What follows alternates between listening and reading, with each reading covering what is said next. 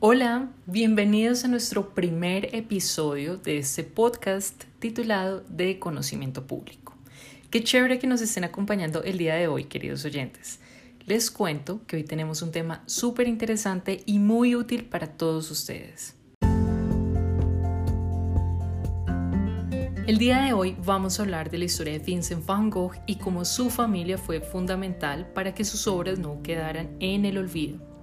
Yo pienso que a través de este recorrido ustedes podrán ver por qué solo después de su muerte empieza a valorarse su obra en términos económicos.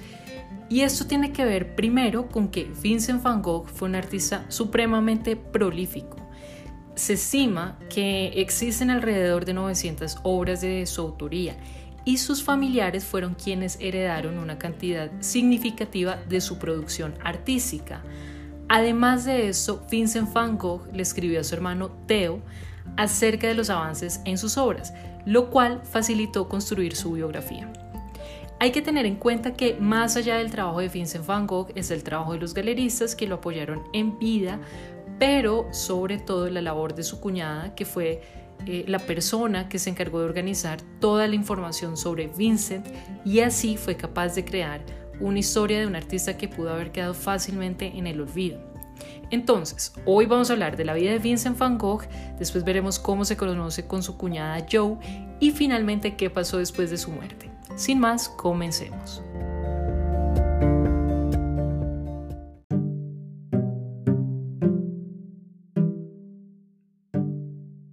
Vamos a comenzar con la vida de Vincent van Gogh y la primera pregunta es ¿quién fue él? Vincent Willem van Gogh, quien nació en el año de 1853 en Zundert, Holanda, y murió a sus 37 años en Francia en el año de 1890, fue un pintor holandés reconocido actualmente por ser uno de los exponentes del post-impresionismo.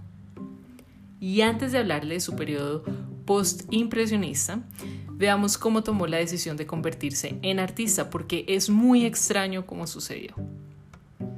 Todo comenzó cuando Vincent trabajaba con su tío Sent. El nombre del tío era Vincent, pero en la familia lo llamaban el tío Sent.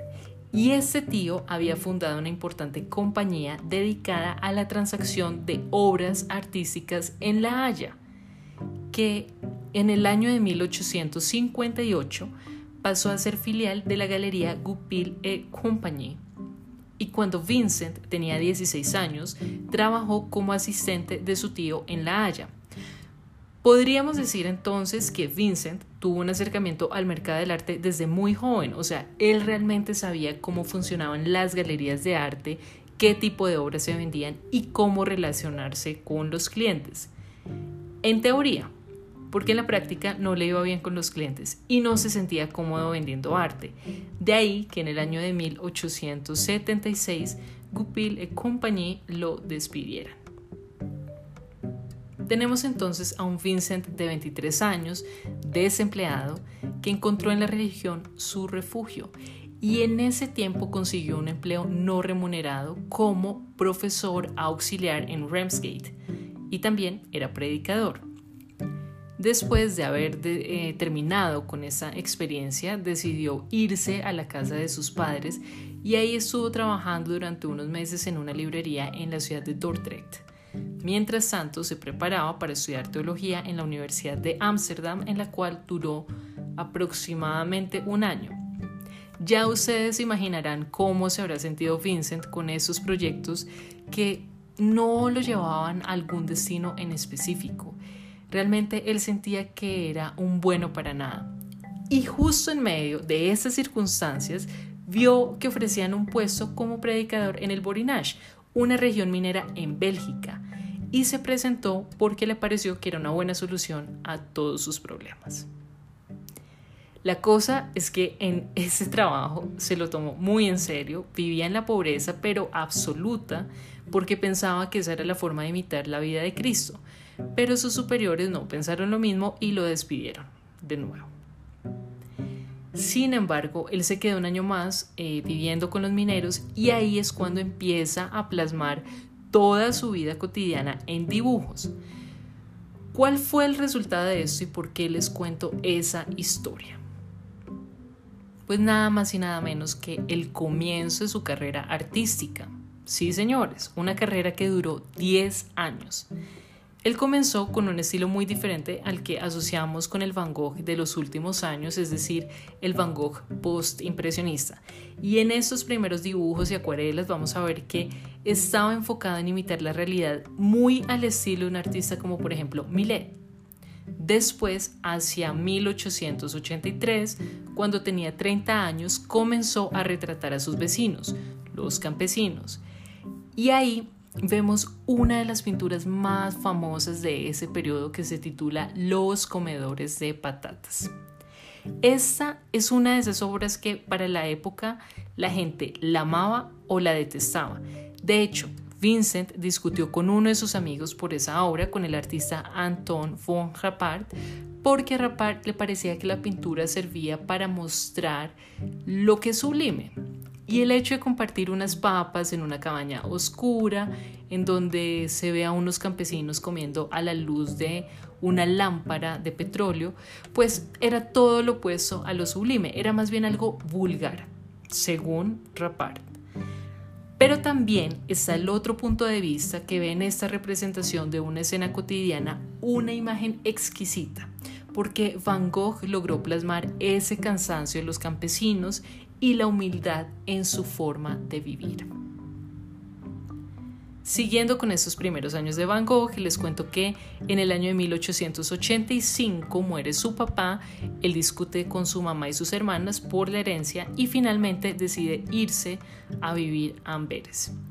De hecho, no solamente discutieron por el tema financiero, sino también porque había un rumor sobre un hijo ilegítimo de él. Entonces llega Amberes, aquí estudió la historia del arte y se interesó sobre todo en Rubens.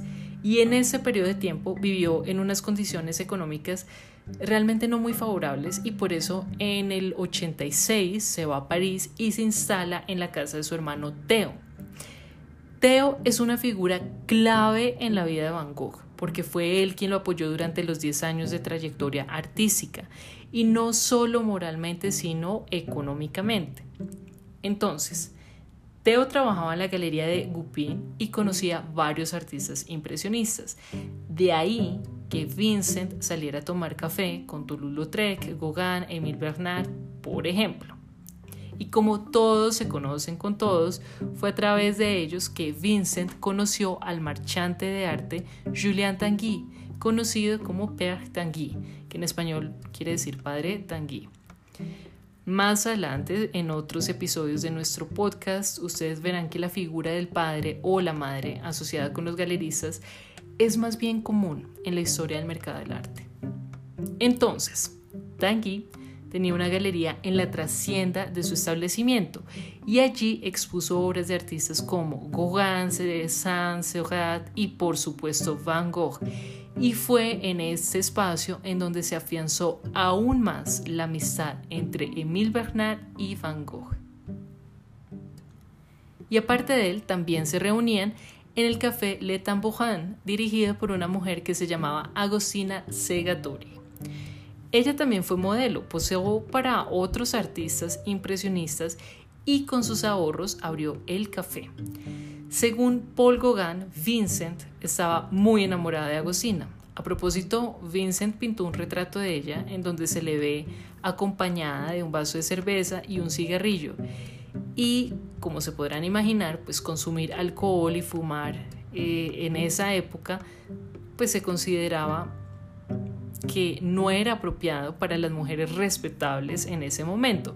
Era algo que se asociaba con o los artistas o las prostitutas.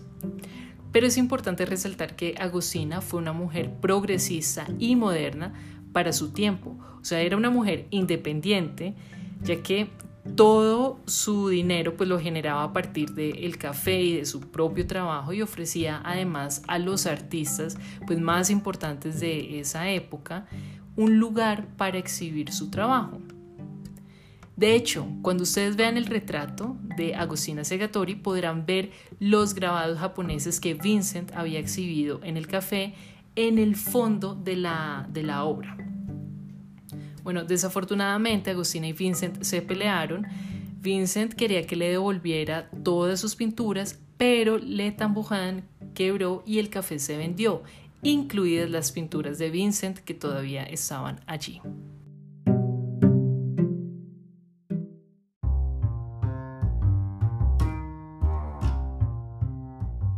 Hay otro suceso que es importante tener en cuenta para nuestra historia sobre Vincent van Gogh, y es que en esta época de 1886 en París, su hermano Theo había conocido por medio de su amigo Andries Bonger a la señorita Johanna Getzina Bonger, la hermana de Andries.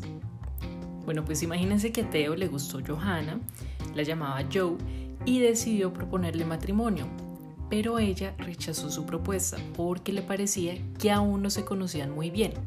Igual, al año siguiente, Theo volvió a preguntarle si se casaría con él. ¿Y ustedes qué creen? Esta vez ella aceptó y finalmente se casaron en el año de 1889.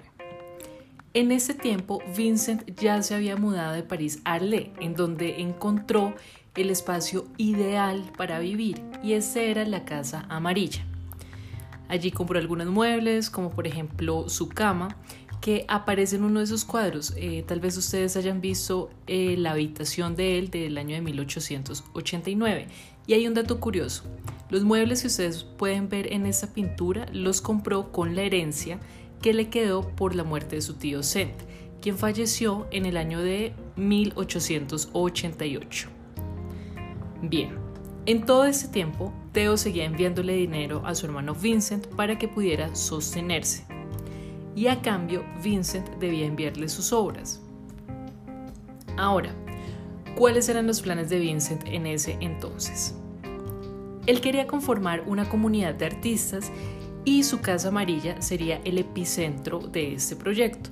Entonces invitó a su amigo Paul Gauguin y para recibirlo pintó los famosos girasoles con los que asociamos a Van Gogh. A propósito, hay un debate que aún no se ha resuelto y que gira en torno a la autenticidad de una de las pinturas de 14 girasoles.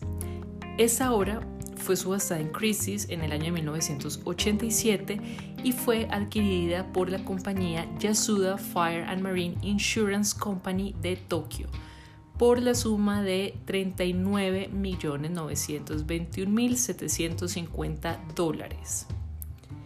Tengan en cuenta que a finales de los 80, además de sus girasoles, se subastaron otras obras de, de este periodo, como por ejemplo el retrato del Dr. Gachet y los lirios.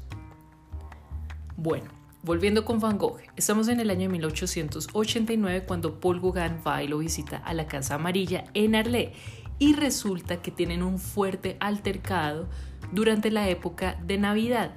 Y ahí es cuando tenemos la famosísima historia de la oreja, que siempre es necesario aclarar que no se la quitó, sino que se cortó el lóbulo de su oreja izquierda.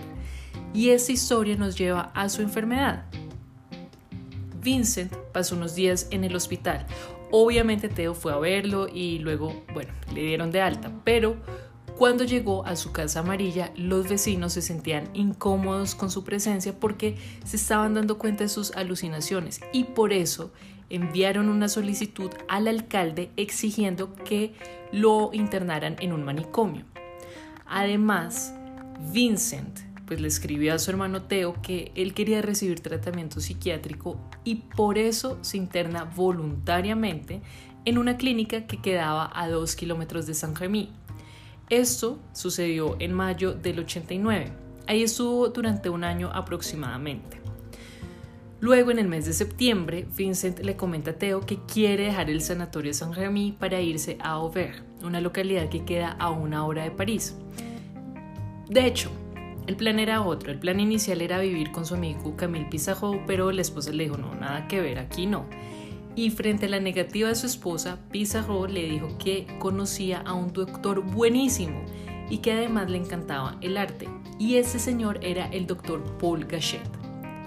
Entonces, antes de abandonar Saint-Rémy en mayo de 1890, pasa por París porque imagínense que el 31 de enero había nacido el único hijo del matrimonio entre Theo y Joe. El bebé se llamó Vincent, obviamente, Willem, y a raíz del nacimiento de su tío Vincent decidió trabajar en uno de sus mejores cuadros, que es El almendro en flor.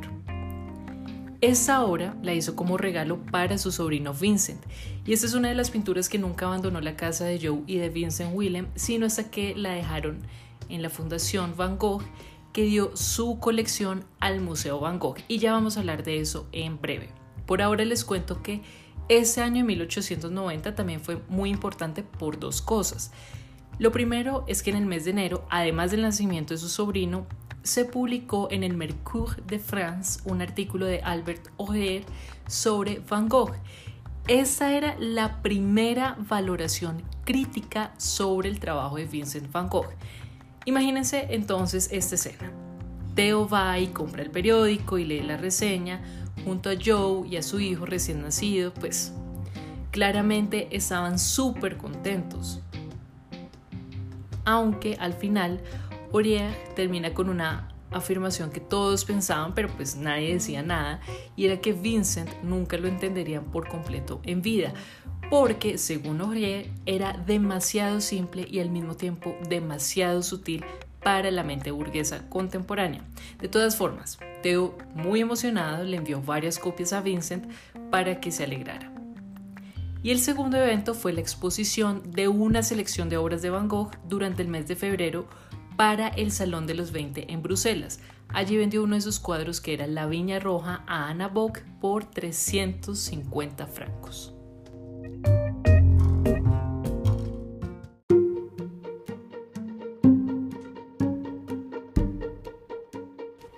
Hemos llegado a un momento clave de nuestro episodio y es la intervención de Joe, la esposa de Theo, en la consolidación de Vincent van Gogh como un artista reconocido a nivel internacional. Quedamos en que Vincent los va a visitar a París antes de irse a vivir a Auvergne donde estaba el Dr. Gachet Llega Vincent a la casa de Theo y lo primero que nota es que su hermano está enfermo, ve que está tosiendo constantemente y aparte su sobrino también se veía un poco mal, entonces eso lo va a preocupar bastante. Pero además Theo le comenta sus planes a futuro, le dice, mira Vincent, estoy cansada de trabajar para Goupil, quiero abrir mi propia galería, pero para hacer eso voy a tener que ajustar nuestros gastos. ¿Qué significaba este plan para la vida de Vincent? Principalmente que su mensualidad también cambiaría, pero Theo no le mencionó nada de eso, sino que más bien fue la conclusión lógica a la que llegó Vincent.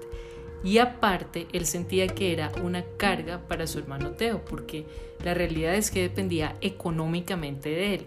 Sin embargo, digamos que la responsabilidad de vender las obras según el trato que habían hecho entre hermanos era de Theo pero en ese tiempo sus clientes no apreciaban el tipo de arte que estaba produciendo Vincent, entonces era una situación complicada. Ahora, ¿qué pasó después de esta visita? Bueno, Vincent se fue para Auvergne y Theo decidió instalar a Joe y a su hijo en Ámsterdam para que estuvieran cerca de la familia de Joe, mientras que Theo seguía adelante con sus planes en París para renunciar a su trabajo en Cupid y también encontrar un nuevo apartamento en el que viviera más cómodo con su nuevo bebé y con su esposa. Pero resulta que en julio de 1890 recibe una carta de parte del doctor Gachet en donde le cuenta que su hermano Vincent se ha disparado y que por tanto se encontraba en muy mal estado. Así que todo queda en pausa. Su renuncia, su visita a Ámsterdam para ver a su esposa y a su hijo, etc. Todo, absolutamente todo queda frenado y claramente sale corriendo para Overs.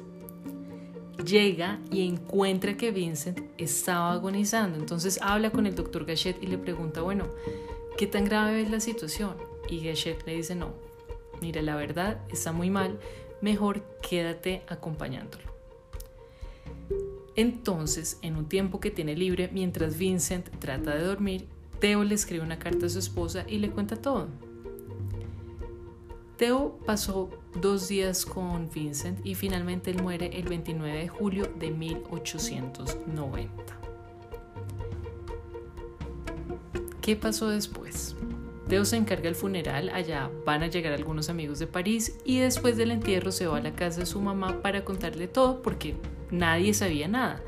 Mientras tanto, Joe en Ámsterdam siente la necesidad de acompañar a su esposo en ese momento tan triste y tan tormentoso y por eso viaja a la casa de su suegra junto con su bebé Vincent.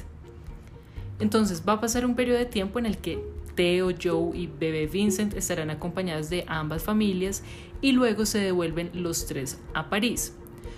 Cuando retornan a la ciudad de la luz, Theo le dice pues, eh, a Joe que va a emplear todos sus esfuerzos en hacerle una exposición a su hermano. Finalmente no logra conseguir un lugar para mostrar sus cuadros y por eso decide hacer la retrospectiva en su apartamento. Después de esa muestra, la salud de Teo empeora y comienza a tener alucinaciones y son tan fuertes que su cuñado Andrés decide llevarlo a un hospital a las afueras de París y de acuerdo con el dictamen que los médicos habían dado, deciden trasladarlo a una clínica psiquiátrica en Utrecht. En todo este tiempo, Joe está acompañando a su esposo y como se imaginarán, pues fue una situación complejísima porque Imagínensela viendo a su esposo en ese estado con su camisa de fuerza y ella pendiente además de su bebé. Bueno, y para quienes estaban preguntando qué tenía Teo, les cuento que estaba enfermo de sífilis y por esa razón, según los médicos de ese entonces, eh, sufría de demencia. Ahora, la enfermedad la tuvo antes de conocer a Joe y como no tuvo llagas abiertas durante años, pues Joe no se contagió afortunadamente. Bueno, pasa el tiempo, Teo empeora y finalmente fallece en febrero de 1891. Después de todas estas situaciones, Joe decide hacerse cargo de la misión que su esposo se había impuesto hace pues ya más de 10 años y era dar a conocer el trabajo de Vincent al público y que tuviera el reconocimiento que merecía.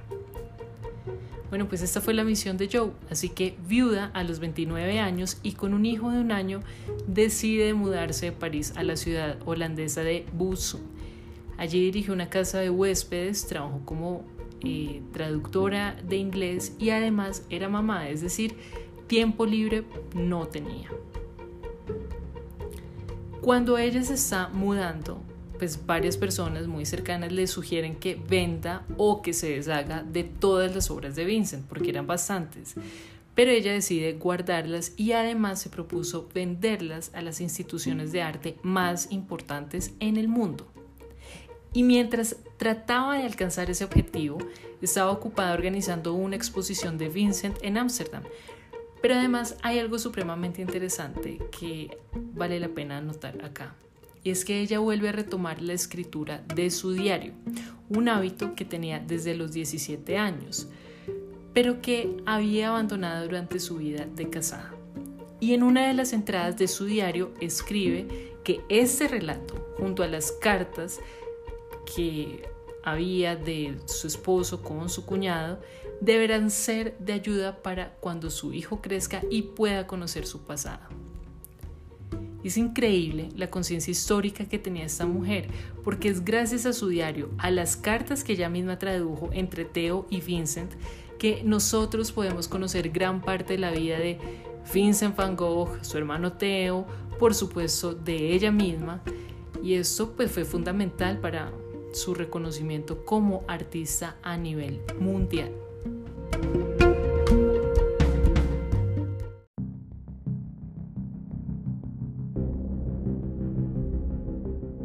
¿Qué hizo Joe en esos 30 años de vida después de la muerte de su esposo?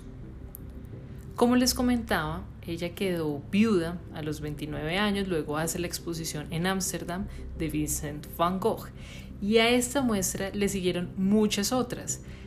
En el año 1905, cuando ella tenía 43 años, expuso más de 480 obras en el Stedelijk Museum y a raíz de esta exposición comenzaron a elevarse los precios de las obras de Vincent van Gogh. Es decir, si tomamos como referencia el año de 1905, realmente empieza a ser caro un Van Gogh 15 años después de su muerte.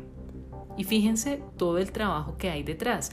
No solo los esfuerzos de Joe por vender las obras de su cuñado desde que falleció su esposo, sino también hay que mirar hacia atrás, o sea, los 10 años de trayectoria artística de Van Gogh en donde participó Theo, Julian Tanguy, Agustina Segatori, entre otros.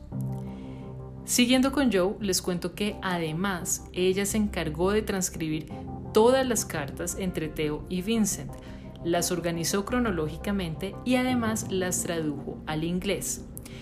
Estas cartas se publicaron por primera vez en el año de 1914, es decir, cuando ella tenía 52 años.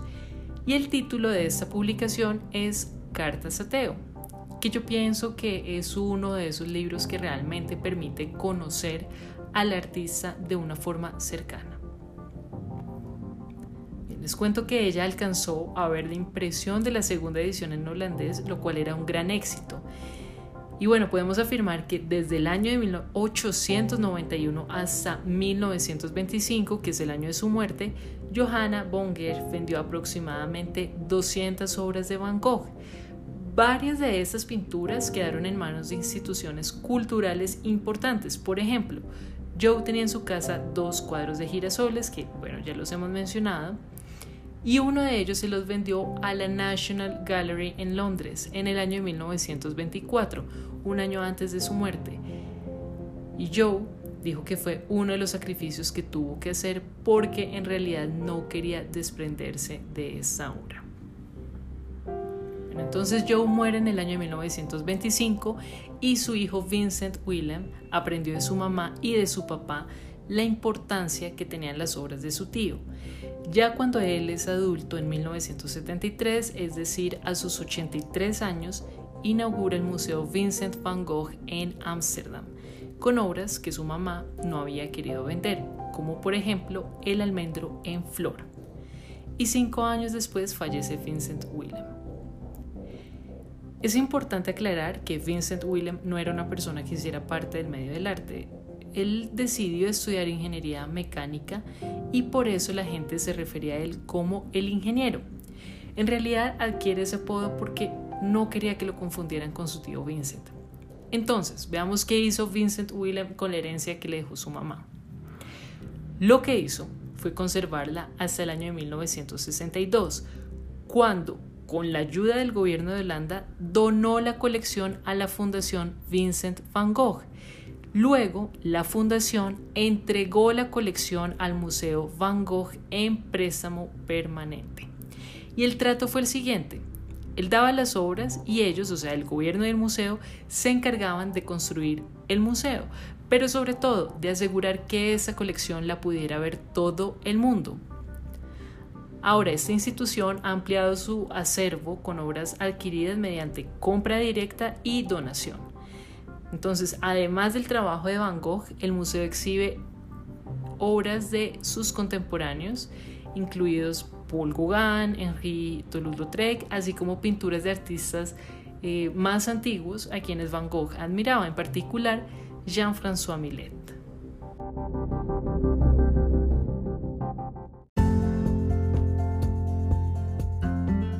Para finalizar, podemos ver a través de la historia de ese artista cómo tres generaciones de una familia se vieron obligadas a entender la mecánica de cómo funciona el mercado del arte para que el legado de un artista como Vincent van Gogh no desapareciera.